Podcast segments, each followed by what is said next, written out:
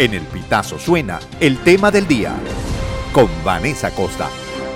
Durante el mensaje anual a la nación, el primer mandatario Nicolás Maduro anunció un ajuste del ingreso mínimo integral de indexado, pero no hubo aumento del salario mínimo. Maduro indicó que el llamado bono de guerra que reciben los trabajadores públicos pasará a 60 dólares. No obstante, esa bonificación no genera pasivos laborales. Por otra parte, la vicepresidenta Delcy Rodríguez informó que los pensionados recibirán un bono de guerra económica de 25 dólares, un aumento de tan solo 5 dólares desde los 20 que cobraban antes eh, del ajuste. Para el analista e instructor en finanzas, Henkel García, al no aumentar el salario, el gobierno venezolano trata de ponerle freno a la inflación.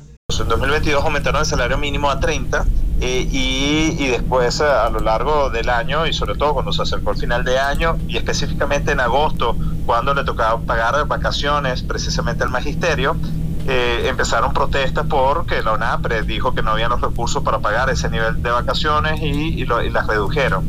Al final el gobierno cedió, pagaron esas vacaciones, pero esas vacaciones fueron pagadas con emisión monetaria por parte del Banco Central y allí el, paralelo pasó de 6 a 9, aumentando cerca de 50%, 50%. Y que también eso, una dinámica parecida, vimos a final de año y bueno, con todas las incidencias en tipo de cambio inflación que vimos a finales de 2022, el cambio finalmente pasó de 9 a 27 eh, por allí. Y en 2023, entendiendo que eh, ya no tenía sentido hacer esto y, con, eh, y hay que decirlo, el gobierno tiene un interés en estabilizar la inflación, que es evidente, en 2023 deciden no aumentar el salario mínimo.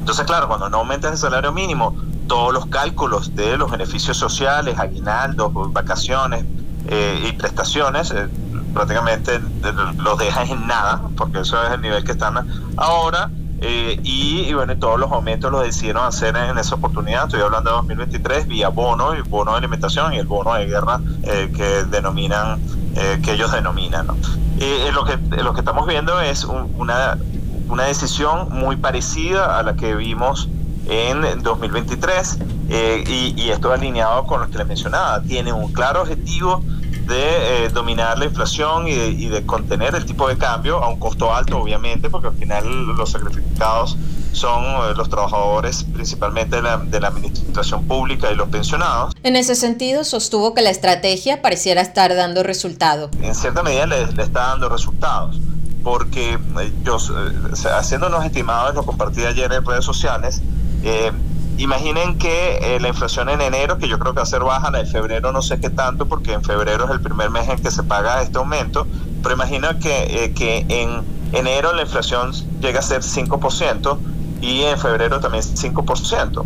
Eh, en ese escenario, Venezuela terminaría febrero con una inflación de dos dígitos y que no me cabe la menor duda que van a utilizar esa, esos resultados como una gran hazaña, como que el gobierno está venciendo la guerra económica, que ha podido con todo el sistema eh, de sanciones, que a pesar de todo ello, ellos han logrado tener una inflación eh, relativamente dominada, todavía alta obviamente, pero eh, mucho menor de que en años pasados. Eso sí, para mí lo importante, si bien esto no hay que rechazarlo, sino darle la bienvenida, a mí me importa mucho más qué está pasando con la economía real. Entre tanto, una familia venezolana de cinco personas necesita 155.5 salarios mínimos para acceder a la canasta alimentaria familiar, cuyo valor en diciembre fue de 531 dólares, según estimaciones del Centro de Documentación y Análisis de la Federación Venezolana de Maestros, el CENDAS. El ente independiente refirió que mientras el salario mínimo está establecido en 130 bolívares mensuales, lo que representa poco más de 3 dólares, una familia necesita 17 dólares con 73 centavos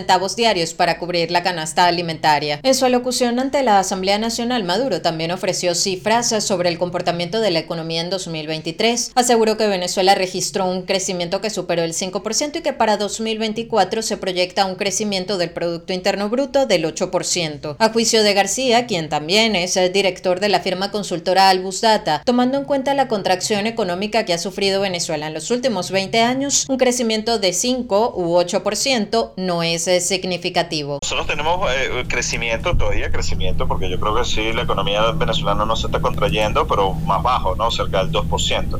Pero ya a este punto, que crezcas 2 o 5 es totalmente irrelevante. Es tanta la caída que es como, bueno, estás en planta baja y caíste a sótano 20. Entonces, bueno, aquí estamos discutiendo si estás en sótano 19 alto o sótano 19 bajo. Eh, eh, entonces, todavía estás en sótano 19.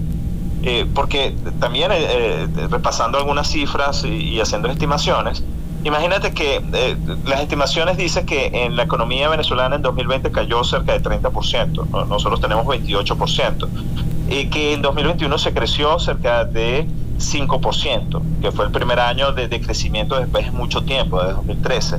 En 2022 eh, el, crecimiento estimado que el mismo gobierno dice eh, eh, fue de 15%, dicen que fue 5% en 2023, lo cual, y, yo no sé por qué no, no, no, se ha, no se ha visto de esta manera. El mismo gobierno está reconociendo una desaceleración de la, del mismo crecimiento que, que ellos están estimando.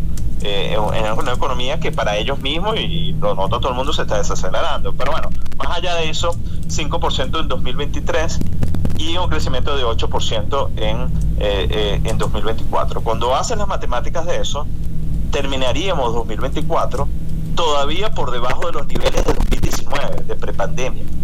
Y 2019 no es que era una economía eh, bollante, 2019 ya llevaba unos cuantos años de, de crecimiento. Entonces, con, esto le quiero decir que estas tasas no nos sirven. Estas tasas son muy bajas para la caída que tuvo Venezuela. Lo que, lo que sí realmente pudiese representar cambios importantes es que si tú eh, dices que la Venezuela, eh, Venezuela está creciendo 3, 4 años seguidos, más de 10%, cerca de 15%.